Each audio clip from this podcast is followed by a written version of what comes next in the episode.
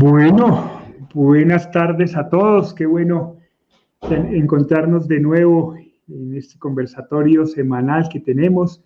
Es un gusto volver a tenerlos, esta vez con un invitado muy especial, eh, al cual queremos muchísimo y que pues estoy seguro que, que nos va a brindar muchos puntos de reflexión interesantes en este proceso de duelo, sobre todo en estos tiempos donde la medicina ha sido protagonista de nuestro día a día. Así que, pues bienvenido, monito, doctor Julián. No, monito. Yo soy monito, yo soy monito. Prefiero ser monito.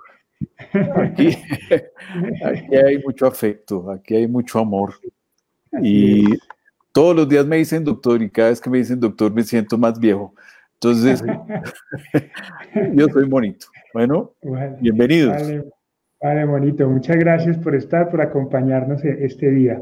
Y Paz, bienvenido también. ¿Cómo vas? Muy bien, muy bien, muy contento de tener al más joven de la familia, al hermano más joven, al Junior. Recuerda que tú eres el hermano más joven de la familia. Sí, no, es, no el más brillante, pero sí el más joven. qué, rico que estés aquí con nosotros, qué, privilegio. Mil gracias. bueno. El privilegio es mío. Muchas gracias por esa invitación y estoy muy emocionado. Esto los, las caras están, pero, pero el miedo está acá, la, ansiedad. Es muy agradable, es muy emocionante. Siempre, siempre el, miedo significa respeto al auditorio, así que eso está bien. siempre, siempre se debe sentir antes de esto. No, y encontré un auditorio impresionante. He estado revisando con mis compañeros el foro. Uy, es un estado increíble. Me siento realmente apabullado por la calidad y la cantidad de personas que están en este momento.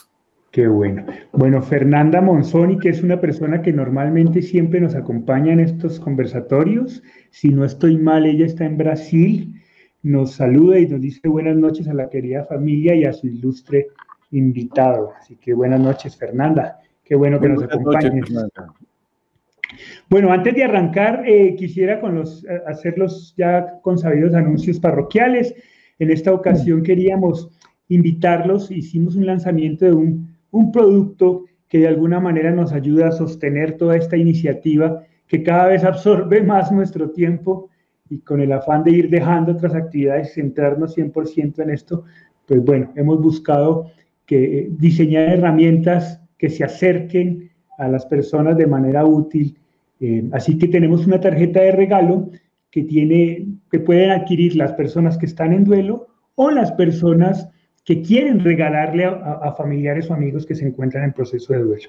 Esa tarjeta pues tiene un acceso a una plataforma digital en donde el, duelista puede dar seguimiento a su proceso, tiene el libro digital de cuando el dolor pregunta, tiene el libro digital de las 15 tareas, tiene tres audiolibros sobre las 15 tareas del duelo, en fin, tiene una cantidad de herramientas que estamos absolutamente seguros que van a ser útiles y pues hemos tratado de, manejar un costo lo más bajo posible para que también pueda tener acceso. Así que cualquier, si alguien está interesado, pues con mucho gusto por interno en el Facebook nos contacta, perdón, y, pues ya nuestro equipo se estará comunicando con ustedes y, listo.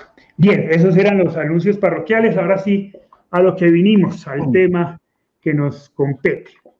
Pues bonito, qué bueno que nos acompañes eh, eh, en este conversatorio y pues bueno, el tema obviamente es el duelo visto desde el punto de vista médico. y yo quisiera arrancar entonces con una reflexión que yo permanentemente me he hecho y con más énfasis desde, desde la muerte de mi hermano eh, y viéndote a ti como médico de la familia, como, como una persona en quien nosotros obviamente eh, pues centrábamos nuestra atención en ese proceso porque había cosas que sucedían en mi hermano que estaban lejos de nuestra capacidad y nuestro entendimiento y obviamente nos acercábamos a ti en busca de, de respuestas, ¿no?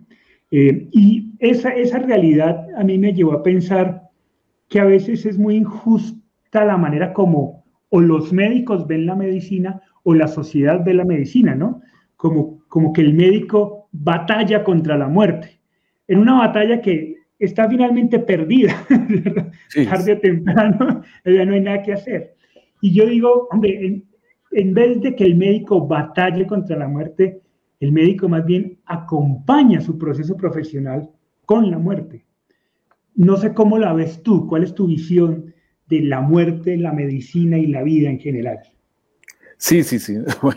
esa es una pregunta bárbara porque eh, revela lo que es mi existencia en sí mismo, es decir, lo que de alguna manera le ha sentido a mi vida. Yo creo que, el ejercicio médico es un ejercicio médico de servicio y ese es el fundamento.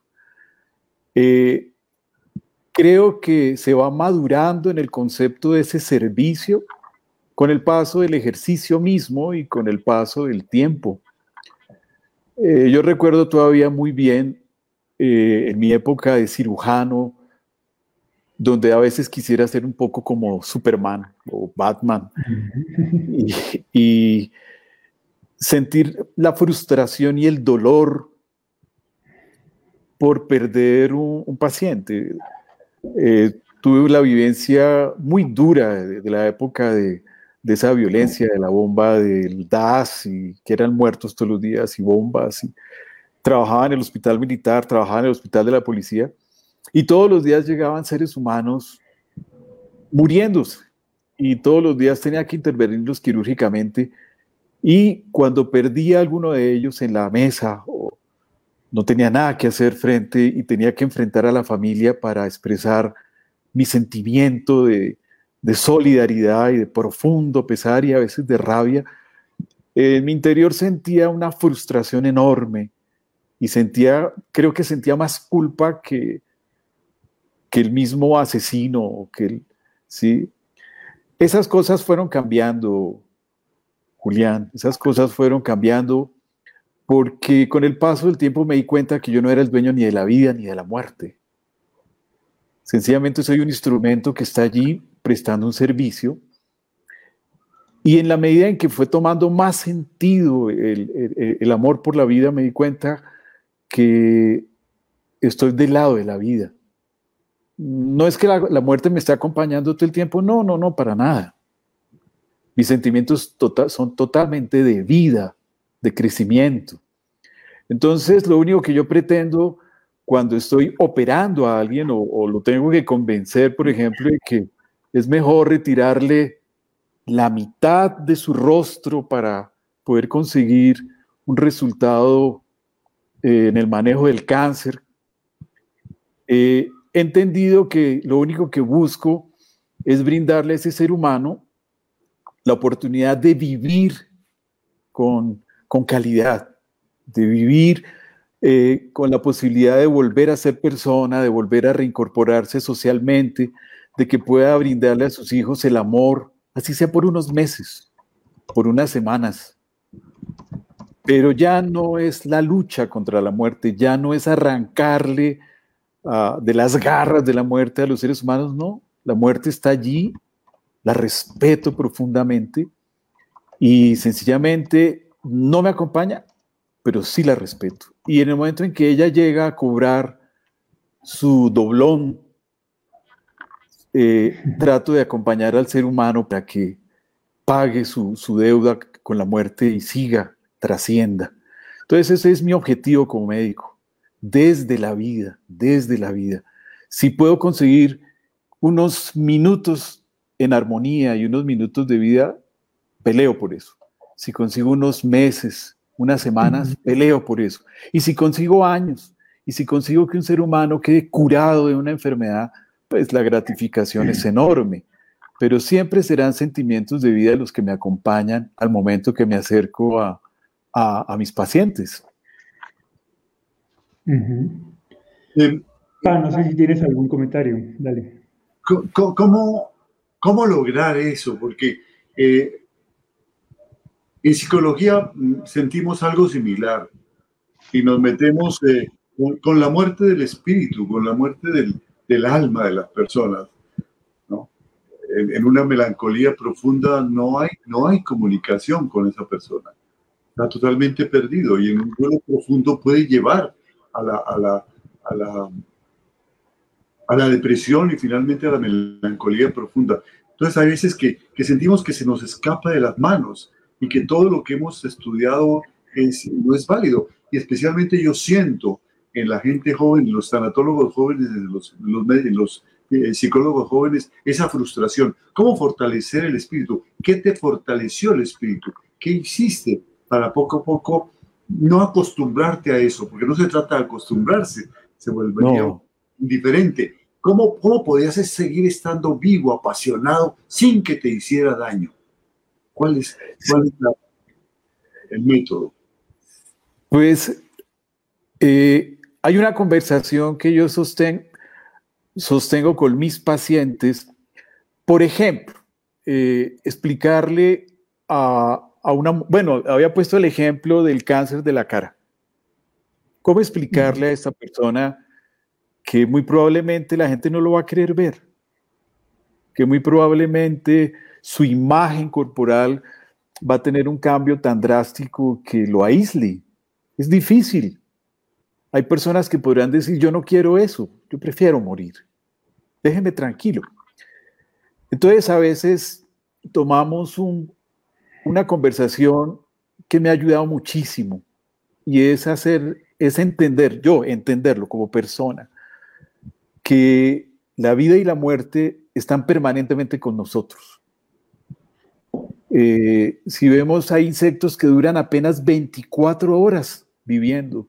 En esas 24 horas no solamente salen de la tierra, sino que consiguen pareja y se reproducen y dejan listo todo para otro siguiente proceso que dura muchos meses bajo la tierra para volver a tener vida durante unas pocas horas de luz. Eh, hay tortugas que viven 500 años, hay planetas, hay estrellas que nacen y estrellas que mueren, pero en ese nacer y morir han pasado millones de años. Entonces, realmente tratar de centrar la vida en términos de horas, días, meses, no, no me parece que sea el camino.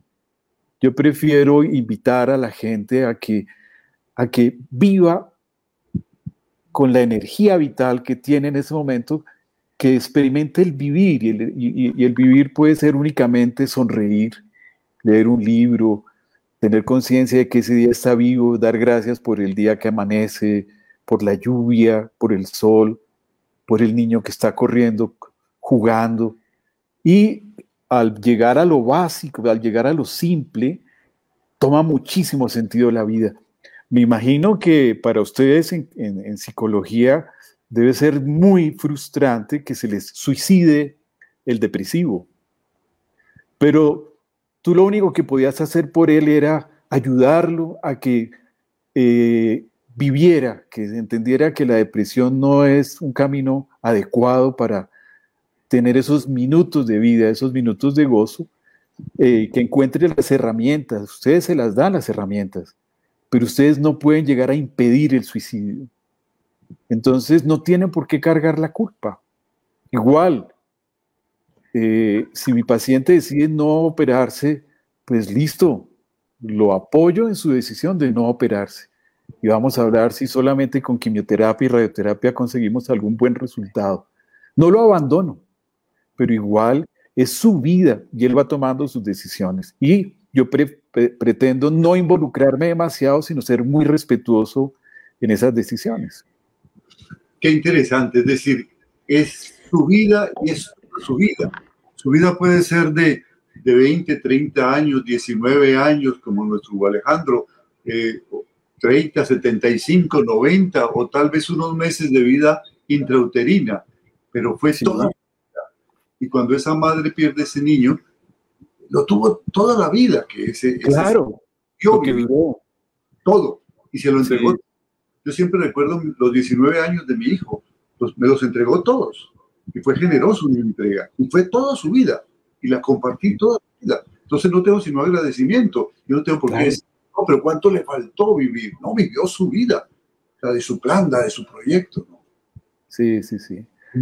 Bien, eh, quisiera darle paso a algunos comentarios que nos están haciendo antes de continuar. Claro. dice Hilda Ríos Nájera, nos escribe desde Huaxtepec, Morelos, México. Disculpa si lo pronuncié mal o, dice el acento donde no era.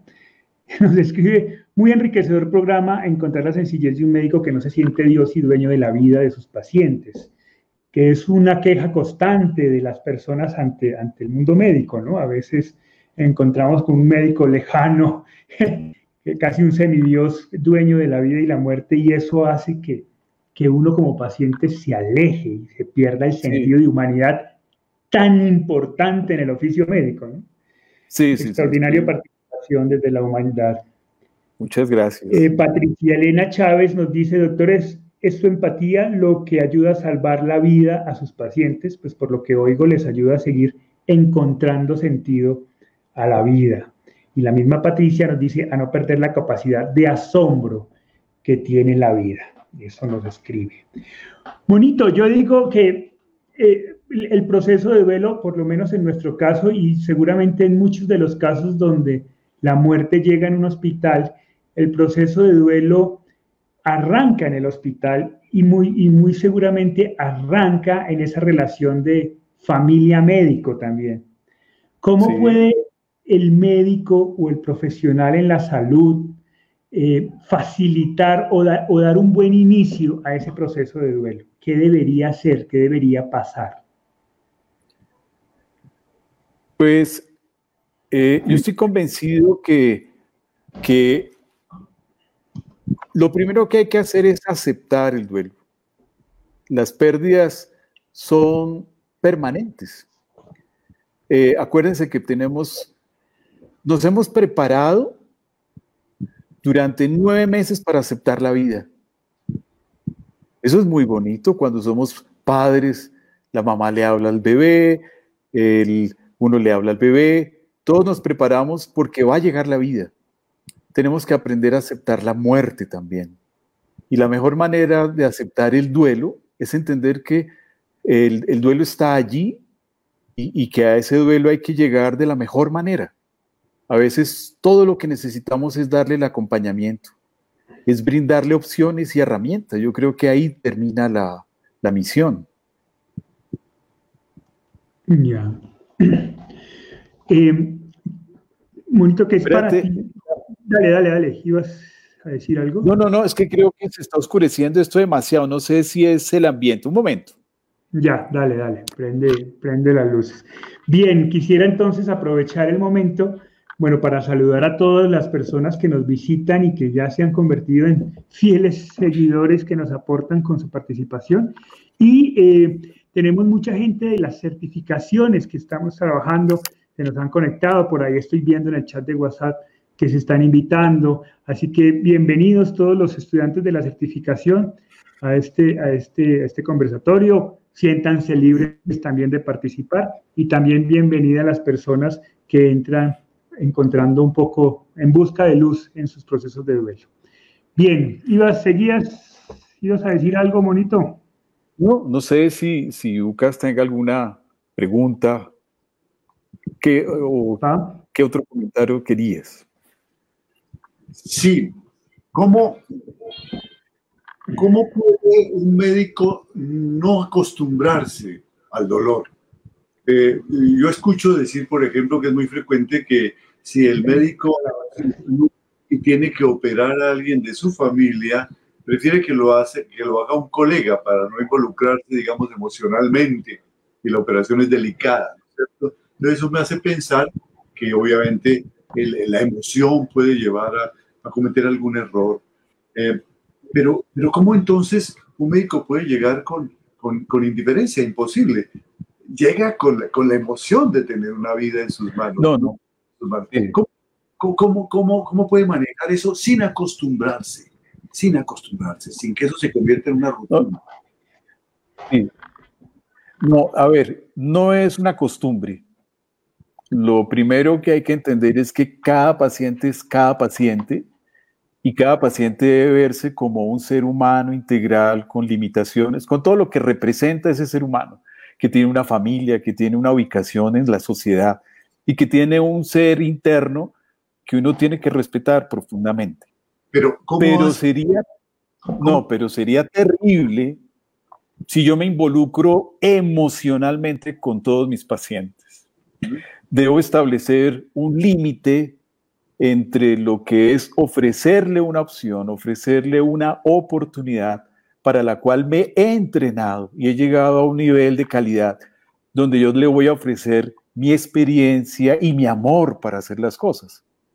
Pero no me podría involucrar porque sería terrible. En psicología, en psicología haríamos la distinción entre empatizar y simpatizar. Empatizar es correcto. entiendo la, profundidad de mi paciente, lo que el ser humano que está frente, pero no simpatizo con él. Porque si tengo simpatía, el afecto me puede desbordonar. Claro, claro, claro. Entonces, eh, llego hasta donde pueda mi, mi, emoción y mi inteligencia llegar, acercarme a él lo más, como a un templo sagrado, digno de respeto. Sí, sí, tal cual. Un poco para aterrizar eso que, que menciona mi papá, te quiero hacer una pregunta de algo muy íntima sobre lo que tú y yo nunca hemos hablado, sé que lo has hablado mucho con mi papá. Eh, ¿cuál, ¿Cuál fue la diferencia de la muerte de un paciente cualquiera frente a la muerte de tu sobrino? En donde no, no, no. también estabas ahí. No, claro. ¿Qué, qué, qué es lo que hace? Esto lo pregunto un poco para entender esa diferencia ética, ¿no? De, de, de involucrarse o no involucrarse. Sí, sí, sí. No, no, no, es terrible la, circunstancia de ser el médico familiar y el tío de la víctima eh, es brutal, porque tuve que recurrir a todos, a todos, a todos mis herramientas para mantener la tranquilidad, hacer conciencia, la fortaleza interior, el ocultar las lágrimas, el ocultar el desespero, para poder ser ese puente que unía la información de todos mis colegas poder tomar decisiones, poder analizar y eh, informarles a ustedes y acompañarlos. No podía entrar en el plan del pánico y del llanto, pero créeme que cuando tuve la oportunidad lo hice. Cuando salía de San Ignacio a veces me iba caminando por las calles únicamente para poder llorar y poder manifestar el dolor que tenía en mi interior y poder llegar al otro día con una cara fresca para poder asimilar las decisiones que venían. Pero yo no, por eso yo no le recomendaría al médico que trate a su familiar. Yo no le recomendaría al médico que opere a la hija, porque en el momento en que ya hay demasiadas emociones implicadas, se pueden cometer errores. Y, a lo largo de mi ejercicio profesional he visto situaciones absolutamente dolorosas que se hubieran podido evitar con el solo hecho de decir, mira, ¿sabes qué? Eh, vaya donde fulano que él hace las cosas muy bien, las va a hacer mejor que yo porque no tiene ningún eh, enganche emocional que le, le va a permitir tomar decisiones objetivamente. Hay una pregunta de la señora Claudia Karina nos dice, gracias, doctor Julián. Mi pregunta es, ¿cómo hace usted para que no le afecte tantos casos desagradables? Dice, nos pregunta desde México. No, los casos desagradables existen y los casos desagradables a uno lo impactan. Es terrible, por ejemplo, qué sé yo, eh, eh, operar a un niño que acaba de ser arrollado por un bus que lo está manejando un hombre borracho o irresponsable y el niño perdió eh, toda la pelvis aplastada. Y resulta que yo lo estoy operando y, sé en qué circunstancias. Eso es un caso terrible, terrible, terrible, porque sé que esa criatura va a quedar muy maltrecha, va a tener un proceso muy difícil a futuro y, quisiera poder ahorcar y quisiera hacer justicia por mano propia contra ese ser irresponsable que es el chofer. Eso es una tragedia. Pero en ese momento yo soy el único, en ese momento, que le puede dar a ese niño la oportunidad de la vida de la que hablábamos al principio. Y voy a tratar de reconstruirlo de la mejor manera. Y voy a jugarme toda mi experiencia y todo mi fuero profesional para darle las mejores opciones y sacarlo adelante. pero yo no soy el responsable de esa vida. Yo sé que si el niño muere en el posoperatorio, pues lo entenderé. Pero si el niño sale adelante, lo acompañaré en su proceso de reconstrucción y en su proceso de rehabilitación para ofrecerle esos días, esas semanas, esos meses o años de vida. Y ese caso es real. Ese caso es real, ese caso que les hablaba es real. Me dolía muchísimo, pero lo acompañé y lo vine a encontrar 10 años después. Me saludó en la cafetería y me dijo, doctor Castelblanco, ¿usted se acuerda de mí? Le dije, su cara me resulta conocida, pero me dijo, usted me ayudó en una cirugía donde me tuvieron que reconstruir la uretra y la vejiga y el colon. Pues le cuento, doctor, que estoy vivo, estoy bien. Me tocó acostumbrarme a, orinar por una, por una sonda, pero he hecho muchas cosas, estoy trabajando. Eso, por ejemplo, es la mayor gratificación de cómo un ser humano no solamente sobrevivió, sino que está creciendo en su vida, está haciendo un proceso para ser autónomo, para ser, para estar vivo. Entonces eso fue lo que le dio sentido. Bien, bueno, Patricia Elena nos hace una pregunta que no, sé qué tan fácil sea de responder. Dice, doctor, ¿cuál es la muerte de un paciente que duele más? Niños, jóvenes, etcétera. No, no hay cómo todos eso, imagino. todos duelen, todos duelen. Pues siempre se dice, por ejemplo, me fascinaba la cirugía pediátrica. Me fascinaba, me parecía bellísimo y de hecho yo en mi práctica opero muchos niños de cáncer de cabeza y cuello. Pero en algún momento quise ser neurocirujano. Y cuando vi la cantidad de niños que morían por unos tumores horribles, dije, no, no, no, eso no es lo mío, eso es muy bravo. Ver morir niños en esas circunstancias, pero igual he tenido que acompañar a ancianos de 97, 98 años, que son seres humanos absolutamente maravillosos, maravillosos. Y también me, da tristeza verlos morir, pero trato de acompañarlos y, como digo, soy muy respetuoso, pero muy respetuoso de, de la vida y la muerte de cada persona. Entonces yo no tengo límites, a todos los respeto. Sí. Bueno, ah, dale, pa traes a la memoria una, una reflexión muy importante que, que tuve sobre, sobre eh, algo similar en nuestro trabajo. Eh, alguna vez estando en una charla en Puerto Rico, estaba yo recibiendo a las personas que luego de la charla pasan a, hacer eh, una pregunta al, al, al, al, expositor. Y me dijeron, allá al fondo está haciendo fila el doctor tal, me su nombre, un eminente psiquiatra eh, muy, muy importante en, Puerto Rico. Eh, quiere hablar con usted. Entonces, eh, yo pensé que estaba haciendo fila para decirme algo, complementarme algo, objetarme algo sobre lo que había escuchado.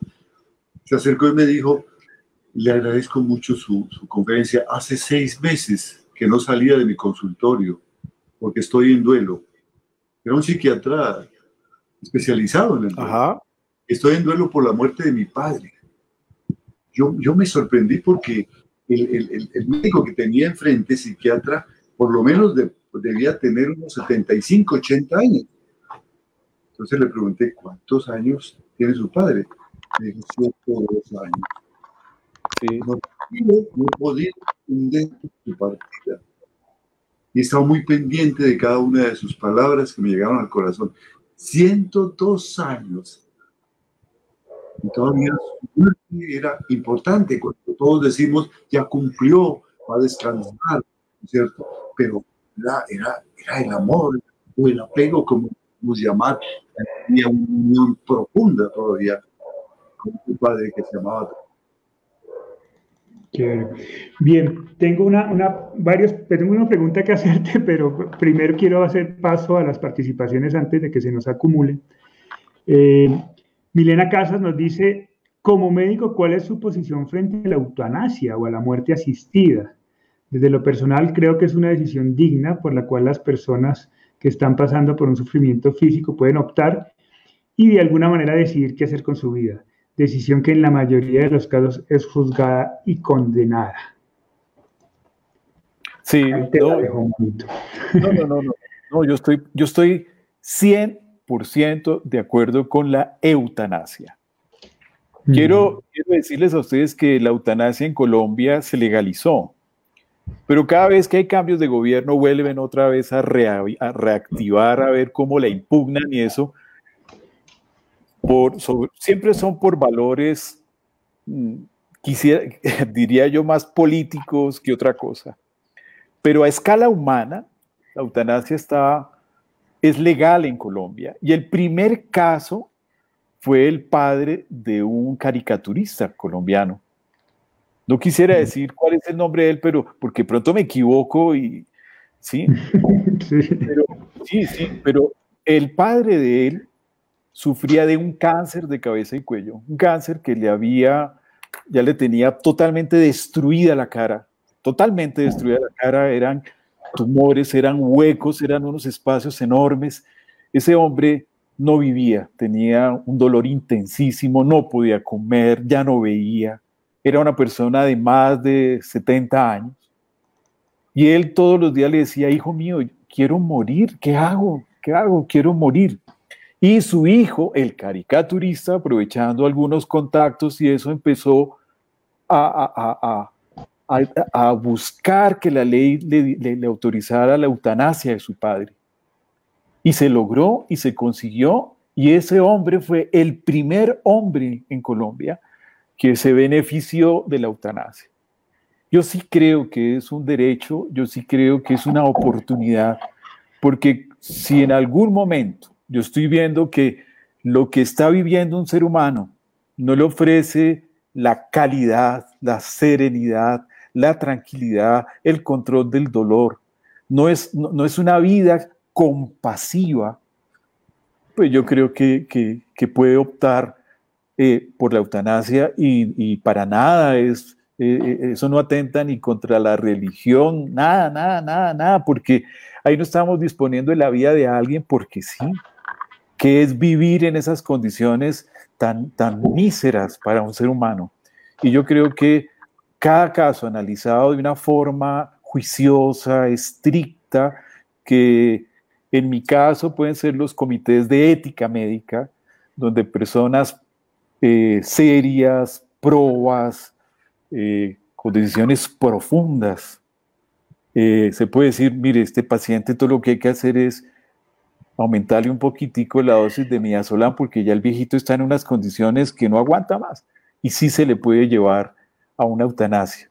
Entonces, como le digo, sí estoy de acuerdo con la eutanasia y respetando todos los credos. Eh, hay algo que a veces mis residentes, que son las personas a quienes estoy ayudando a formar, a quienes les trato de decir que hay que tener compasión frente a los pacientes, me preguntan, ¿en qué momento tengo que, decidir una, parar de hacer cosas? Y yo les digo, esa es la mejor pregunta que uno se puede hacer como terapeuta y es que hay un momento en que ya no tengo nada, nada, nada que ofrecer. Entonces, cuando yo sé que ya no tengo nada para ofrecerle a mi paciente, yo creo que es mejor permitir que muera.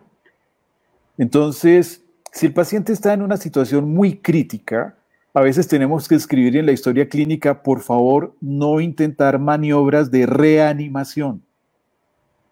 Y si, el paciente hace un paro cardiorrespiratorio, ya por decisión del Comité de Ética Médica, nadie lo va a molestar, nadie lo va a tocar, nadie va a intentar entubarlo por enésima vez, sencillamente para prolongarle la vida unas horas. Entonces, en ese sentido, cuando uno ya no tiene nada más que ofrecer, pare. los actos heroicos médicos son muy terribles muy costosos al sistema de salud, pero muy costosos en la emoción, muy costosos para la familia, muy costosos para, para todo el entorno que debe girar alrededor de una vida digna. Entonces yo sí creo que haciendo un análisis cuidadoso de cada caso, uno puede tomar una decisión sana de no reanimación.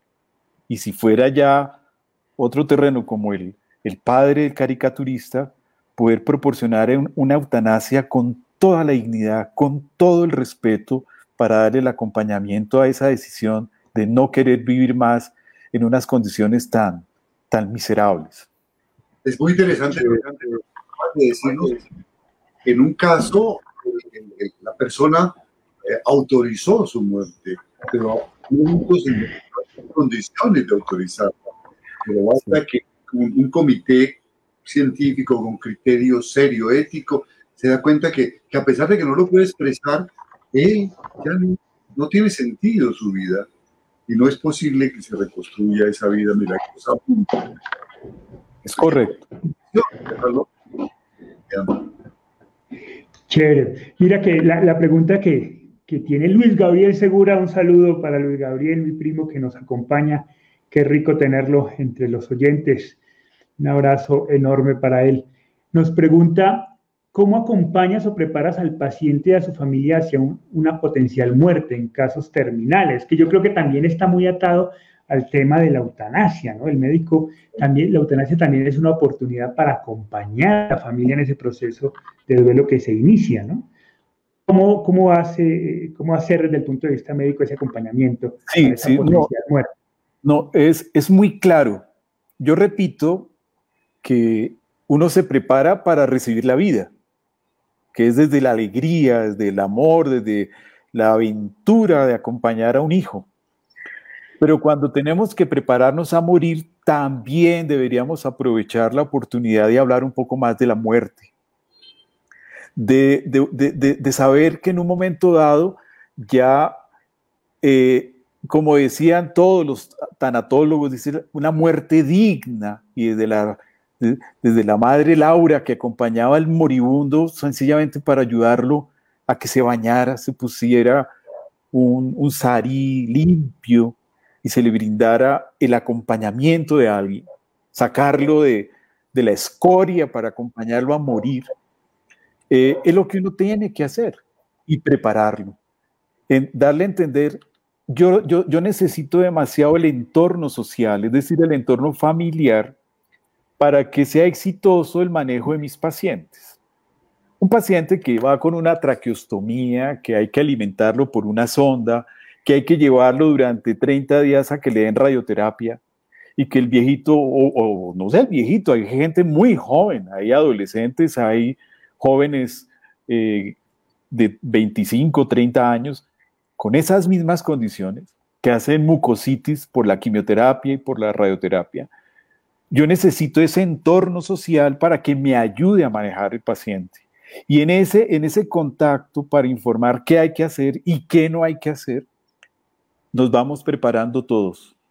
Y curiosamente, en las unidades de cuidados paliativos, que por cierto son profesionales que amo, me parecen unos seres humanos maravillosos, maravillosos, maravillosos, que están acompañando a los pacientes en el proceso de cuidado paliativo y de cuidado terminal, eh, le brindan todo, le dicen cómo se come, cómo se, se, hace su higiene, todas esas cosas, y eso se hace contando con el entorno familiar. Viene aquí como un, una expresión que, le oía a un gran maestro de la, de la pediatría, que sufrió de cáncer de las vías urinarias, que, que, le escribió una carta a su médico que lo acompañó, al doctor Santiago Rojas, que lo acompañó hasta el momento de morir y le dice, Santiago, quiero darte gracias por ese acompañamiento y te lo escribe ni más ni menos que el mayor beneficiario del cáncer que existe. Soy un beneficiario del cáncer porque me permitió prepararme para morir, porque me permitió saber que cada día que faltaba para el día de mi muerte lo iba a vivir con una intensidad que jamás lo había pensado. De modo que yo soy un beneficiario del cáncer y quiero que sepas que muchas personas a quienes tú vas a ayudar en el futuro serán beneficiarios del cáncer. Entonces, esa es una conversación que hay que tener con el paciente de cáncer, decirle, mire, usted tiene una, una, una, una lesión muy grave, muy crítica, que nos va a hacer unos cambios profundos en su vida, pero que le va a permitir saliendo adelante o superar estas cosas o llegar mejor preparado, a disfrutar cada día, saber que vale la pena esa mujer que tiene al lado, que vale la pena esa hija que echó de la casa el día que se embarazó, que vale la pena reconocer al otro hijo que no quería reconocer. Todas esas cosas son muy importantes para que lleguemos con mayor calidad de vida a enfrentar la muerte. Entonces el cáncer no es una cuenta en, en rojo, no, por el contrario, es una cuenta que nos llena de una cantidad de expectativas y de cosas que nos sacan del promedio de la vida. Estamos pensando solamente en cómo pagar los impuestos, cómo, cómo comprar un carro nuevo y es, es muy triste cuando hay cosas mucho más importantes y más trascendentales. Chévere. Patricia Medrano nos dice, buenas tardes, doctor, muy interesante. A veces como terapeuta escucho a los pacientes hablar de vida después de la muerte un alma que abandona el cuerpo al momento de morir, pero que trasciende. Como médico ha tenido alguna experiencia de ese tipo, es decir, ¿existe alguna evidencia desde su área que avale esa creencia? Nos pregunta Patricia. Sí, pues yo, yo realmente tengo una relación con Santiago Rojas muy antigua. Creo que yo no sabía que esa relación existía, ni él tampoco sabía que esa relación existía, pero es que él era el interno y yo era el residente de cirugía. Y ambos trabajábamos en las unidades de cuidado intensivo en ese momento. Bonito, expliquémosle a la gente que, nos visita de otros países quién es Santiago Rojas para contextualizar. Santiago Rojas es un médico colombiano que, que estudió, pues es un médico con todas las de la ley y que se dedicó a la medicina alternativa, la medicina holística, trabajando esencias florales y eso, pero, pero el hilo conductor de su trabajo es el acompañamiento hacia la muerte. Es un ser humano extraordinario, que, lo, que llega ya porque él tuvo una vivencia personal que lo, que lo llevó a crecer y después de que creció dijo, no, yo tengo que ayudar a la gente y empezó a hacer ese trabajo, ese trabajo hermosísimo que lo sigue haciendo. Y sigue acompañando, escribió su libro sobre el manejo del duelo, en fin, es un ser humano extraordinario. Pero volviendo a lo que nos pasó, él veía cosas que yo no veía. Y él me decía que cuando la, las personas estaban a punto de morir, él alcanzaba a percibir una luz que llegaba, ¿sí? Y que a veces se transformaba en algo de un color dorado y se iba. Y que en ese momento era cuando la persona expiraba, pero que lo, hacía, que lo hacían en una tranquilidad y, en una paz extraordinaria. En cambio, sí veía como a veces la luz se regresaba y el paciente otra vez entraba como en paro y había otra urgencia y era como si volviera. Entonces, él, él me enseñaba, porque yo nunca lo pude ver, que esa era una manifestación de trascendencia que tenemos pues para acompañar a los pacientes al buen morir. Eh, quisiera que recordaras a propósito de esta pregunta tu experiencia con Santiago eh, el día que un grupo de médicos de, su clínica visitó a mi hijo ya en coma en los, en los últimos días de su vida tú estuviste ahí presente en esa experiencia que fue ¿Recuerdas? Pues, pues, a ver, yo recuerdo que, que eh, llorando por muchos días. y como empezamos a hablar con él y creo que cada uno de nosotros le fue expresando el deseo de que, de que pudiera desprenderse con amor, que pudiera desprenderse sin dolor, sin miedo, que lo habíamos amado hasta el último instante y que nos iban a quedar únicamente huellas de amor. Eso, eso era lo que nos iba a quedar en nuestros corazones, nada más. El dolor, tristeza, la tragedia tenía que irse, eso tenía que salir de nuestras vidas. No era bueno quedarse con esa con, esa cosa negativa allí, con esa energía mala. Y que se librara de eso. Santiago hizo un trabajo, pero a un amigo le llevó una canción, a él más le gustaba, y todas esas cositas se le fueron acercando, y hubo un momento, hubo un momento en que él dejó de llorar. Hubo un momento en que sus constantes vitales se, se estabilizaron de una manera increíble. Había estado con el, el pulso alterado, arritmia tremenda, el ventilador no funcionaba, porque ya estaba en una condición muy, muy mala. Y cuando él logra esa armonía, se equilibra, ocurre lo más extraordinario, muere. Yo tuve el privilegio de estar con él en el momento en que él habilita y creo que fue un momento bellísimo donde él se sintió apoyado, donde él tal vez calmó su miedo, su temor, su angustia y, decidió irse sabiendo que, que todos lo habíamos despedido con amor. A todos le, dimos un beso para que iniciara ese viaje hacia donde fuera, pero que lo iniciara en paz.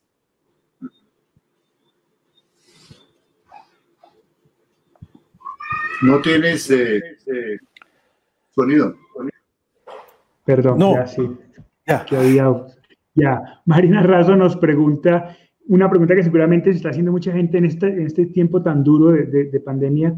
Dice, cuando un paciente está intubado y sobreviene la muerte, ¿él está consciente de esto? ¿Él sabe que va a morir en estos momentos?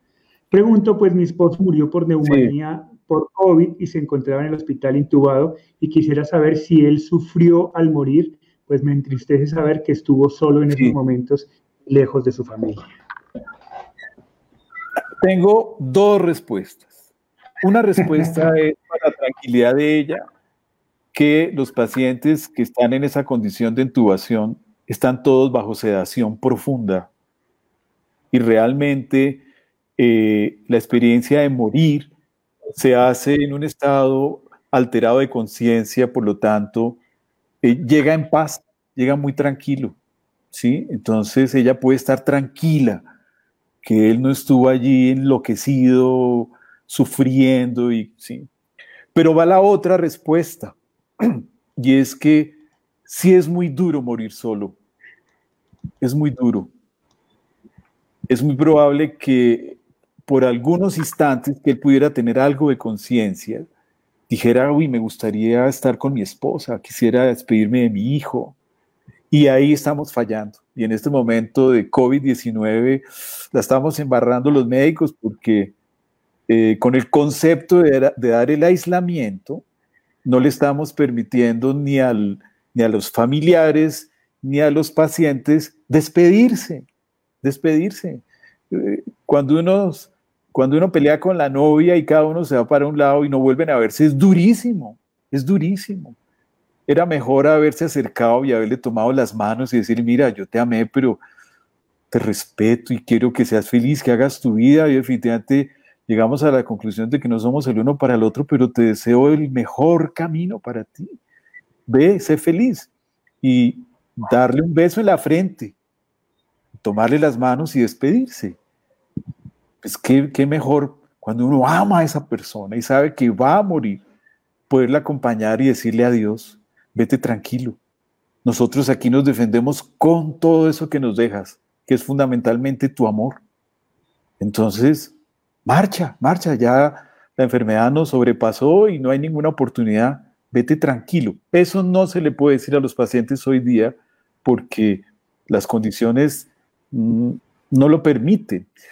Eh, he visto con, con, tristeza que, eso lleva a que la gente se esté desprendiendo de una manera muy abrupta, muy dura, muy dura. Eh, tengo un ejemplo de una gran amiga que la mamá estaba con, con, un poquito de dificultad respiratoria, la llevó a urgencias y desde el momento en que la señora entró a urgencias, Entró sola, no la dejaron que la acompañara para esa primera consulta.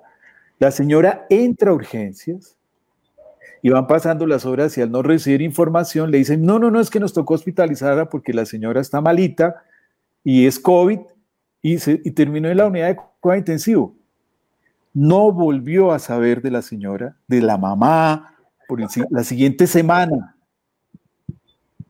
hasta que el sábado recibe una llamada del jefe de la unidad de cuenta diciéndole su mamá acaba de morir. Por favor, venga más tarde. Y más tarde fue que le entregaron las cenizas. ¿Eso qué es? Eso es, eso es brutal. Eso es brutal, por Dios. Yo creo que, que, lo menos que merece mi amiga es que el médico o la enfermera le diga, mira, tu mamá está en estas condiciones, ella va a ingresar Vamos a estarte informando permanentemente. Por favor, nos dejas un, teléfono, nos dejas una línea para que puedas comunicarte con la mamá. Algunas enfermeras, jefes y algunas auxiliares les prestan el teléfono al paciente y, para que puedan, así sea por un video por WhatsApp, una telellamada, poder ver a su ser querido y, y saludarle, decirle, mira, estoy aquí, ¿sí? Y se puede yo aconsejaría y, pues yo en este momento no tengo mayor poder en las unidades de cuidado intensivo que se volvieron unos fuertes allá, pero, pero ya algunas enfermeras les entregan a los pacientes la oportunidad de comunicarse por una telellamada para poder ver a la hija, para poder darle la bendición a sus, a sus nietos, en fin, lo que sea. Pero esa comunicación rota en el momento en que el paciente va a morir me parece muy crítica, muy peligrosa y, realmente deja el duelo en unas condiciones muy bravas. Eso, eso que me parece extraordinario lo que ha planteado. El duelo comienza desde la enfermedad del paciente, desde el tratamiento, de los cuidados eh, intensivos. Y, necesita una serie de rituales y necesita una serie de, de momentos a los cuales está acostumbrada nuestra cultura. Y cuando se mutila, el mundo se mutila. Vamos a tener en estos próximos meses, además de la pandemia del COVID, vamos a tener la pandemia emocional. Cantidad de enfermedades mentales y de depresiones que ya están surgiendo. Ya la Asociación Colombiana de Psiquiatría nos está alertando de lo que está pasando. Todo el mundo se preocupa de la pandemia económica, es importante, de que vamos a tener muchos, muchos de eh, trabajos que se han perdido, pero casi nadie estaba hablando de que esas muertes que no estamos acostumbrados en nuestra cultura a recibir en esa forma, esas muertes van a crear otro tipo de pandemia, la emocional, que nunca se pudieron realizar. Entonces, para todos aquellos que estamos dedicados a esto, el reto es mucho mayor. Tenemos que entender que ahora el trabajo es mucho más profundo y el compromiso es mucho más profundo, es acompañar hasta el final. El compromiso es muchísimo mayor que el que se tenía antes, porque antes los, pacientes venían con un, con un duelo preelaborado. Ahora hay que comenzar de cero. Todo lo ha perdido. Sí. Eh, yo siempre, eh, alguna vez casi tengo el poder para modificar algunas cosas en una unidad de cuidado intensivo. Digo casi porque por, una, por unas semanas no se lograron todo lo que yo había pedido. Pero en las unidades de cuidado intensivo, los cubículos deberían ser solo rodeados en vidrio para que uno pueda ver a través del vidrio a las otras personas. Segundo, debe haber siempre una camilla del acompañante.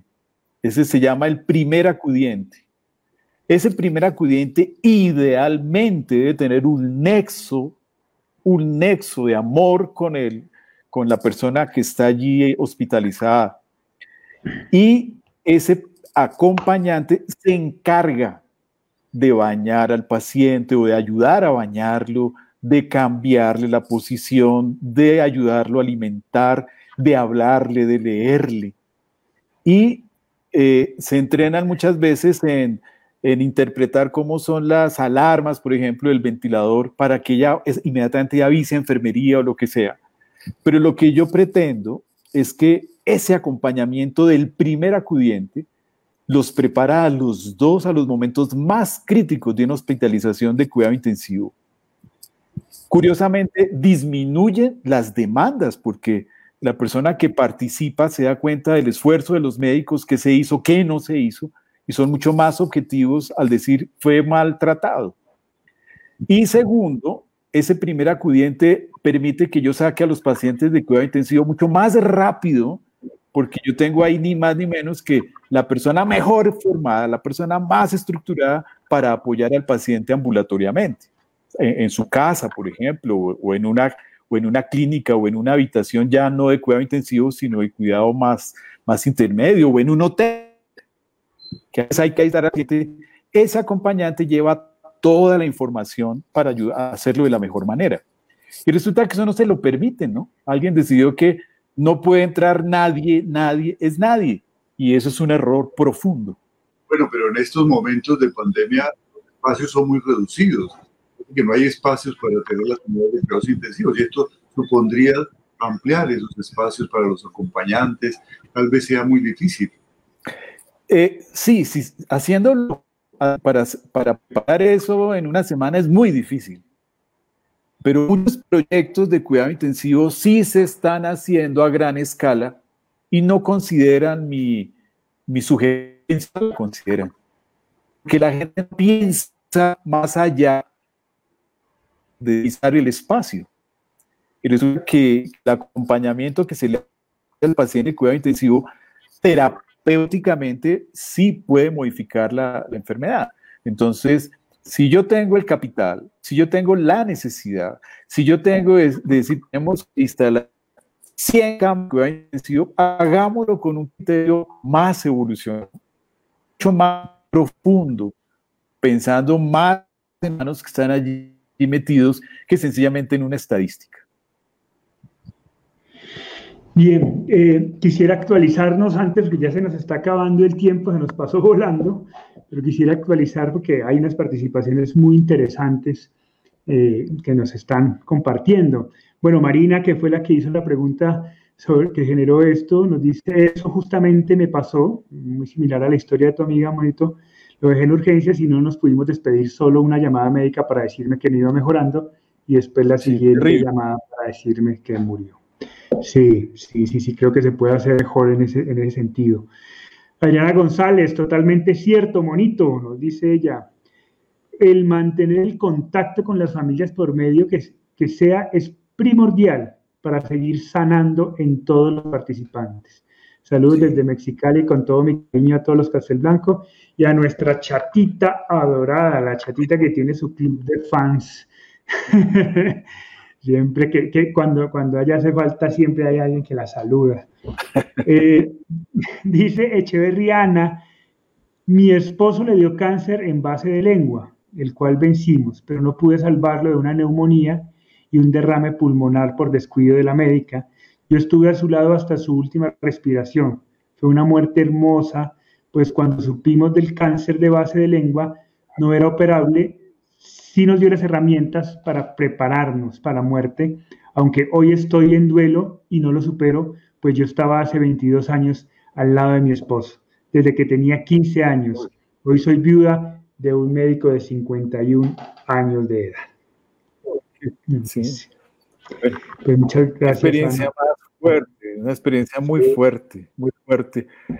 Pero, pero creo que el hecho de que estés acá acompañándonos habla muy bien de que está superando el duelo, porque superar el duelo es construir, superar el duelo es crecer, superar el duelo es sumar, superar el duelo es de pronto poderle brindar un testimonio a otra persona, si sea una sola mano. Y que la vida hoy sea con unos espacios hermosísimos, con toda esa experiencia y con toda esa madurez que ganaste en este tiempo, pues yo creo que vas a, que eres, debes ser un ser humano maravilloso. Así es. Bien, quiero compartir dos últimas, si no me quiero, no me quiero despedir sin hacerte una última pregunta, Monito. Eh, a ver, Solia nos dice, yo dejé a mi esposo en el hospital, salió positivo, tenía saturación 94, nunca pensé que ya no lo volvería a ver y lo peor es que él no quería que lo dejase. Es muy doloroso. No, por favor, Soyla, eh, mira, mira, no te sientas culpable.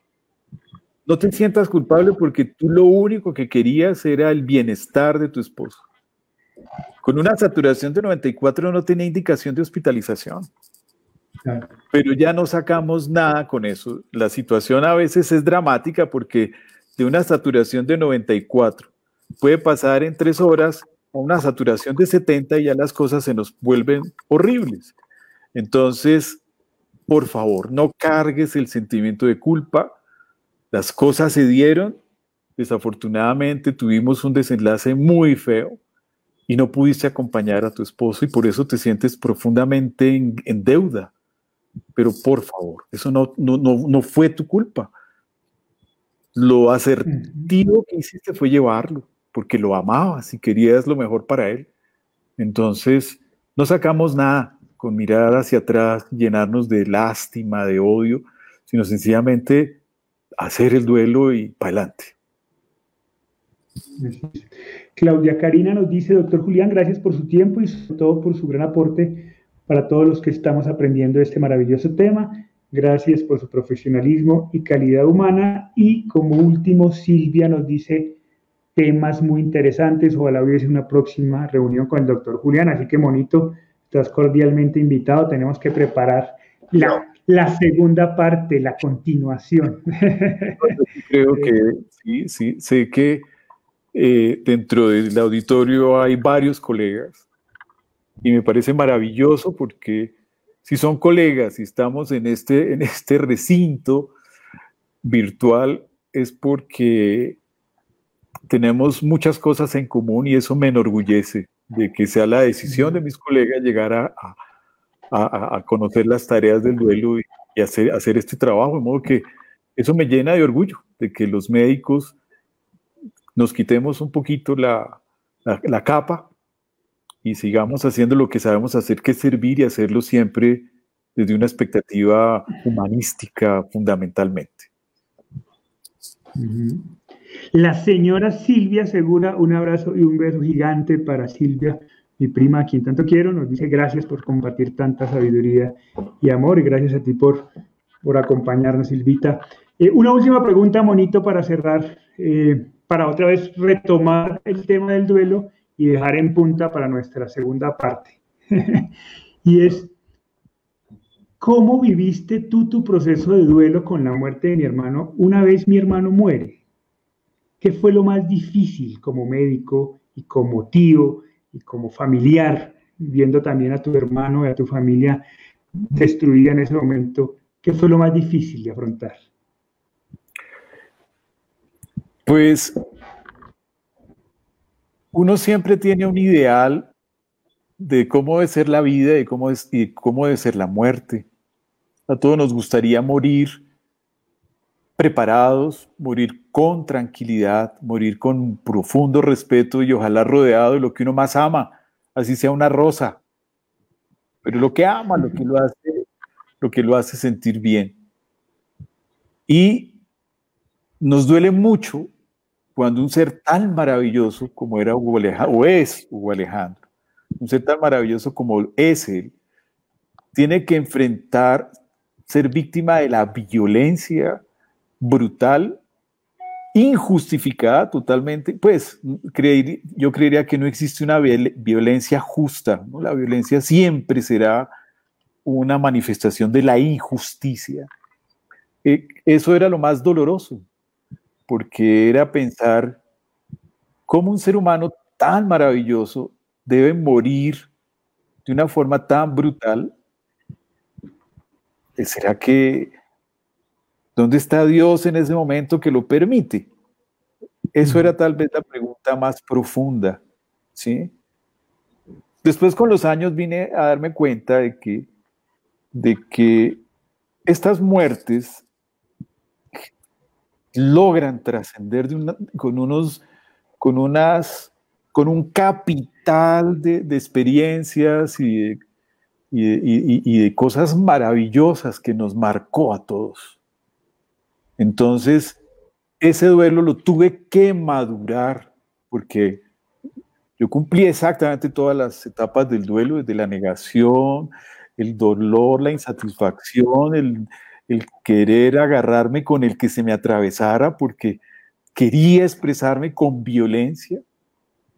hasta que después fueron pasando los meses, los años, y me fui llenando de, herramientas que me las dejó Alejandro para hacer mi trabajo y poderlo llevar a lo que hoy día hago. Soy un médico común y corriente, un ser normal, pero de pronto puedo trabajar con más armonía. Ya, ya no me interesa agarrarme con nadie, ya no me interesa pelear con nadie. ¿sí? He aprendido a respetar profundamente la vida y amarla. Como le digo, no es que yo camine al lado de la muerte, no. La respeto y ella está en su sitio. Pero yo sigo buscando esos momentos de vida, esos momentos de luz para compartirlos con mis pacientes o con las personas que sean y acompañarlos en, sus duelos. Y yo creo que pude resolver mi duelo. Lo resolví, lo resolví. Yo no me siento ni traumatizado, ni me siento... No, creo que crecí y lo puedo decir con... Me siento muy, muy, muy, muy, muy orgulloso de lo que Hugo Alejandro me, me ha enseñado. ¿Te hizo diferente esa experiencia? Sí, sí, sí. Antes de, esa experiencia, eh, yo sufría si perdí el paciente. Antes de esa experiencia, yo me sentía el, el, el non plus ultra, el non plus ultra, lo máximo, el dueño de la sala de cirugía. Estaba por encima del, del nivel promedio, era el más, más, ¿sí? Y yo creo que la muerte de Hugo Alejandro me aterrizó, porque no había ni condecoraciones, ni homenajes, ni reconocimientos a los trabajos científicos, nada, nada, nada, nada, nada, nada, que, pudiera superar el, duelo de, de Hugo Alejandro. Entonces me di cuenta que todo lo demás era superficial, lo demás es superfluo.